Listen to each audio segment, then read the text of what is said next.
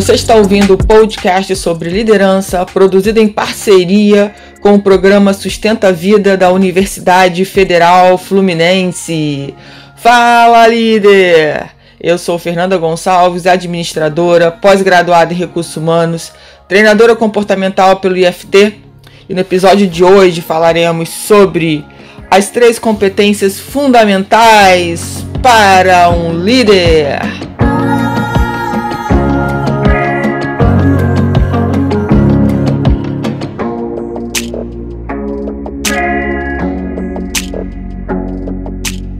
Como vocês estão? Espero que muito, muito bem. Vamos falar sobre essas três competências que eu acredito que são fundamentais para que um líder consiga realmente trabalhar com foco nas pessoas. É, provavelmente, né? Não sei se você que está me escutando aqui se você já teve ou se você tem uma posição hoje de liderança, independente se é na empresa, se é na igreja, se é em casa, não sei exatamente. É... Ou se você não tem, porque é interessante a gente pensar no seguinte, né? Quando a gente ainda não teve a oportunidade é, de ter o cargo ou de ser nomeado, eu quero, antes de entrar nessa história do ter, falar sobre o ser. Porque o ter, ele só vai vir quando você realmente estiver sendo esse líder. Então, primeiro vem a construção do ser. E eu falo sempre nos meus cursos, palestras, e quero aproveitar aqui para te convidar para me seguir no meu Instagram, fernandagonçalves.treinadora. Então me segue lá me chama no direct, fala que você ouviu meu podcast, tá bom?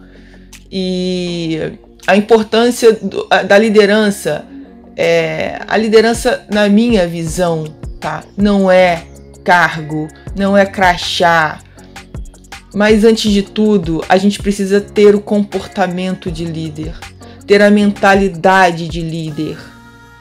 E isso passa por uma transformação, porque eu já fui só uma colaboradora sem ter o cargo.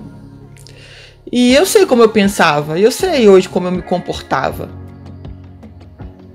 Muitas coisas tiveram, muitas coisas eu tive que aprender e eu precisei realmente ser que as pessoas me reconhecessem sem crachá, sem cargo, sem a importância do poder que tanta gente faz questão, acha que um crachá, acha que uma nomeação lhe dá poder e que sem esse poder ela não pode fazer nada. Vale aí a reflexão.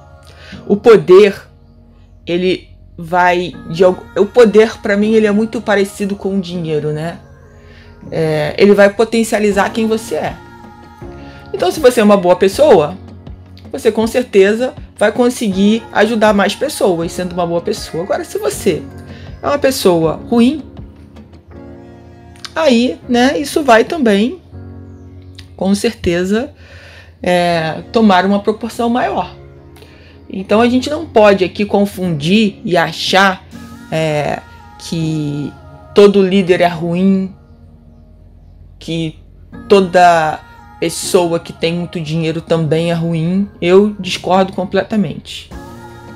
Então vale aí a gente refletir sobre isso. Mas vamos voltar lá sobre as competências que eu quero que vocês pensem. E aí tá valendo para todo mundo, porque acabei de falar que líder, você tem que ser líder no comportamento, você tem que ser líder na mentalidade.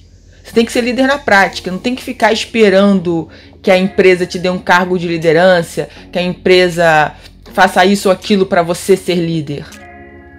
Entenda que parte do seu desenvolvimento é com você. E essa parte você não pode terceirizar. E aí eu quero que você reflita com relação a você, ao seu trabalho, se você vem realmente trabalhando essas competências. Se você vem desenvolvendo essas competências.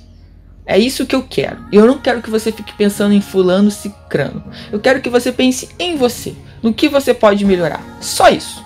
Tá bom? Combinado? Vamos lá então. Primeira competência: saber delegar. Saber delegar. Olha, gente, uma das grandes dificuldades das pessoas é o medo. Pode ser um medo, né? De, poxa, se eu me livrar dessa tarefa, o que eu farei no lugar? E aí, vale a pena a gente pensar no seguinte: ocorre muito é, as pessoas serem, virarem gerentes né, numa organização, porque aquele profissional é muito competente tecnicamente. E aí, para a empresa não perder esse profissional ao longo dos anos, ela nomeia essa pessoa como gerente. E essa pessoa é muito competente tecnicamente. Mas, mas aí entra a questão de trabalhar as habilidades. E uma delas é essa, saber delegar. Você não pode ir para o seu novo cargo querendo fazer tudo que você fazia no cargo antigo. Até porque agora você passa a assumir uma função muito mais estratégica. Você agora tem que tomar conta de uma equipe. Você agora tem outras prioridades. E você precisa desenvolver novas competências para trabalhar essas novas prioridades. E uma delas é saber delegar. Então, primeiro é ter a coragem de se livrar de trabalhos, é, de atividades que não cabem mais a você, que você precisa ensinar para uma outra pessoa da sua equipe. Então, primeiro é, é isso, é, é realmente querer. É, parece que o termo se livrar, né? Ai, vou logo dar isso para alguém. Mas enfim, não veja isso de modo. É, de modo. Como é que eu posso colocar aqui? Uma situação ah, muito ruim. Não, talvez porque você tenha pressa de trabalhar outras demandas da sua nova função. E aí você precisa logo passar isso para alguém, tá? É, e aí, escolher quais são as tarefas que você está disposto a delegar. Quais são as Aí eu vou até além, não só que você está disposto, mas que você precisa delegar. Você precisa delegar porque você precisa se focar em outras atividades, tá? Outra coisa, escolher a pessoa certa para receber a tarefa é, qual é a pessoa que tem dentro da sua equipe aí que tem condições de pegar, de fazer bem essa tarefa? Delegar não apenas a tarefa, mas também a responsabilidade, a autonomia. Deixa a pessoa fazer do jeito que ela gosta, como ela gosta de fazer. É claro que dentro disso você vai dizer qual o resultado que você quer, mas dê liberdade para essa pessoa. Não fique igual um pitbull, toda hora perguntando para ela se está pronto, se já acabou, Olha que o prazo tá acabando, hein? Você tá enrolado. Para com isso. Né? Dê um prazo. Vocês vão combinar um prazo. Olha, você pode me entregar isso tal data. Vocês vão negociar esse prazo. E dê autonomia. Só que não esqueça de, enquanto for, for dado, enquanto esse prazo estiver rolando, que você faça é, o acompanhamento ou follow-up. Faça o acompanhamento Veja se a pessoa está precisando de alguma informação que de repente naquele momento não foi lhe dado, ou que você esqueceu, enfim. É, não abandone a pessoa, por favor, tá? Confie naqueles que foram escolhidos. Confiança é a base de um relacionamento. Não adianta você passar uma tarefa e ficar desconfiando da pessoa. Confie, porque quando você demonstra que você confia naquela pessoa, isso a, ajuda nesse processo. Ela consegue enxergar que ela também tem potencial. Agora, se você que passou a tarefa já desconfia que ela não é capaz de fazer, ofereça sempre direcionamentos claros sobre o que você está pedindo. Por isso a importância do acompanhamento, tá? Dê crédito a quem faz um bom trabalho, dê um feedback positivo. Não vai chegar na diretoria lá com uma planilha que alguém fez e falar que foi você que fez. Poxa, fala que foi o seu colaborador. Por favor, né? Não tem necess... menor necessidade disso.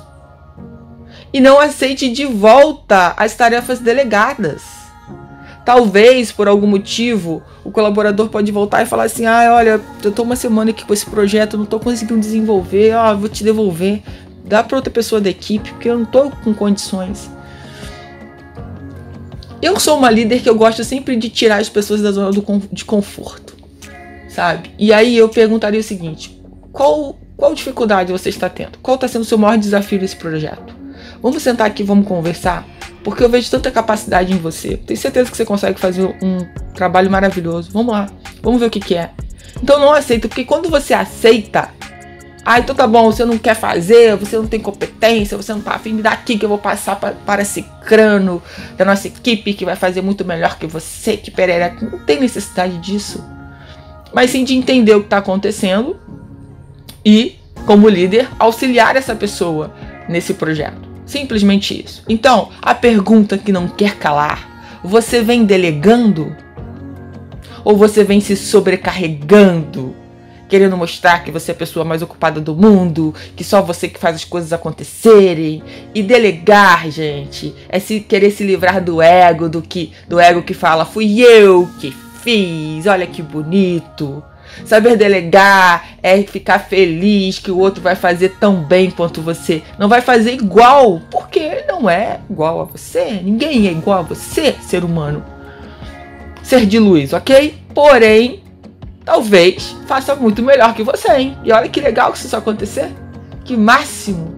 É muito bom a gente ter na nossa equipe pessoas melhores do que a gente. Isso é incrível. Então, larga o seu ego, joga o seu ego fora, sabe? E trabalhe pela sua equipe. Ok? Então, saber delegar, uma competência importantíssima e fundamental. Segunda competência, importante e fundamental é gerir pessoas. É isso mesmo. É isso mesmo, porque olha só. Não é simplesmente é, ah, a gestão de, de pessoas é com RH. O RH que tem que fazer. Não, porque o RH não consegue estar em todas as partes da empresa em todos os momentos. É impossível. A liderança representa o RH em praticamente todos os momentos. Então, Querido líder, você precisa sim aprender sobre conhecimento humano, sobre como gerenciar uma equipe. Esse aprendizado é seu. Você tem que se dar esse presente. Outra coisa muito importante, e claro, conte com o RH para esse aprofundamento. Por favor, seja parceiro do RH. Não veja o RH como, uma, como um setor que não colabora, muito pelo contrário. Veja o RH com outros olhos. Vá até o RH pedindo ajuda. Como é que eu faço? Eu estou passando por esse esse desafio. Como é que vocês podem me ajudar? Tem alguma ferramenta aí que vocês usam? Caramba, tem tanta coisa que a gente pode fazer. Só que pra gente fazer, vocês têm que falar, porque a gente não tem bola de cristal. Tá todo mundo é, trabalhando na sua área, fazendo o seu trabalho. E a gente, como RH, a gente não consegue estar é, nos outros setores da empresa. Então, assim, os líderes têm que levar as suas demandas para o setor de RH e nos dar liberdade para fazer o trabalho que a gente precisa fazer. Acreditar também no nosso taco. Pedir ajuda. E quando a gente fala qual ajuda a gente pode dar, o líder recua, aí fica difícil, né? O líder precisa conhecer os seus colaboradores. Precisa conhecer a história de vida desses colaboradores. Não tem mais esse papo de que entra na empresa, problemas particulares ficam lá fora. Quando eu saio da empresa, deixo os problemas da empresa na empresa e pego os meus particulares e levo para casa. Não tem mais como separar isso, não existe essa separação. Não tem como. Então, assim, você como líder precisa saber da história dos seus colaboradores, tá? Ser exemplo é fundamental, né, meu líder? Não adianta você falar uma coisa e fazer outra, né? Por favor. Então preste atenção no que você vem falando se você realmente pratica. Veja se há congruência nisso. Porque senão não faz sentido. Ok? E aí, a terceira e última competência que eu acho fundamental, é claro que existem outras, né? Mas eu quero focar somente nessas três hoje nesse podcast é a importância da comunicação assertiva. Não dá mais para ter um líder prolixo. Fala, fala, fala, fala e não fala nada. Ninguém entendeu nada. Porque não consegue ser assertivo, não consegue levar objetividade e clareza na sua comunicação, mais confunde do que outra coisa. Então, não vai dar bom essa história. Primeira coisa importante: dentro da comunicação assertiva? A sua escuta ativa. É se concentrar no que o outro está dizendo. É ouvir realmente o que o outro está dizendo. Para ver em qual parte você pode auxiliar essa pessoa. O que você pode fazer? Ser congruente, já falei sobre isso. Faça o que você fala e não o contrário. É, desconstrua significados. Muitas vezes, uma palavra, um termo pode significar alguma coisa para você que não tem o mesmo significado para outras pessoas. Então, quanto mais. É, quanto, eu diria assim, que quanto mais, dependendo da situação, você puder adentrar no assunto para que fique mais claro o que você está falando, melhor vai ser a comunicação. Melhor vai ser tratado aquele assunto, tá? E a importância, claro, de uma comunicação quando você solicita alguma coisa é o acompanhamento. Eu brinco, às vezes nas palestras, que eu falo o seguinte: o líder vai lá te pede 50 mil planilhas né, para você construir 50 mil controles. Ele só pede, ele nunca olha. Passa-se meses, ele nunca mais toca no assunto. E aí você começa a se perguntar, né? Pô, essas planilhas servem para quê? Para que, que eu tô tendo esse trabalho se ninguém tá olhando? Se ninguém está dando atenção a essas informações? Então, por favor, o que, o que está sendo pedido, o que está sendo colocado, isso tem que ser acompanhado. Se você pediu alguma coisa, foi acordado um prazo, quando tiver chegando próximo desse prazo, você tem que perguntar se está precisando de alguma coisa, né? Se está tudo certo, se o prazo vai ser cumprido. Porque senão as pessoas começam a perceber e falar, ah, tá, vou dizer que eu estou fazendo, mas no final esse líder nunca vai me pedir mesmo esses relatórios. Eu continuo minha vida normal. Então, pensem sobre isso, reflita sobre essas três competências e veja qual delas, né, você precisa focar mais. Você, porque toda vez que eu me proponho a melhorar uma competência, eu preciso levar essa competência para o aprendizado prático. E aí é um passo de cada vez, gente. Parece assim falando, né, que é super fácil. Não é, não é. Eu sei que não é super fácil, mas não é impossível. Então, assim, é, se isso fez sentido para você, procure praticar isso na sua vida. Não precisa ser só na, empresa, não, na sua vida. Eu tenho certeza que muitas coisas legais vão acontecer a partir disso. Porque, como eu já bem coloquei, liderança não é crachá, tá? Comportamento, mentalidade.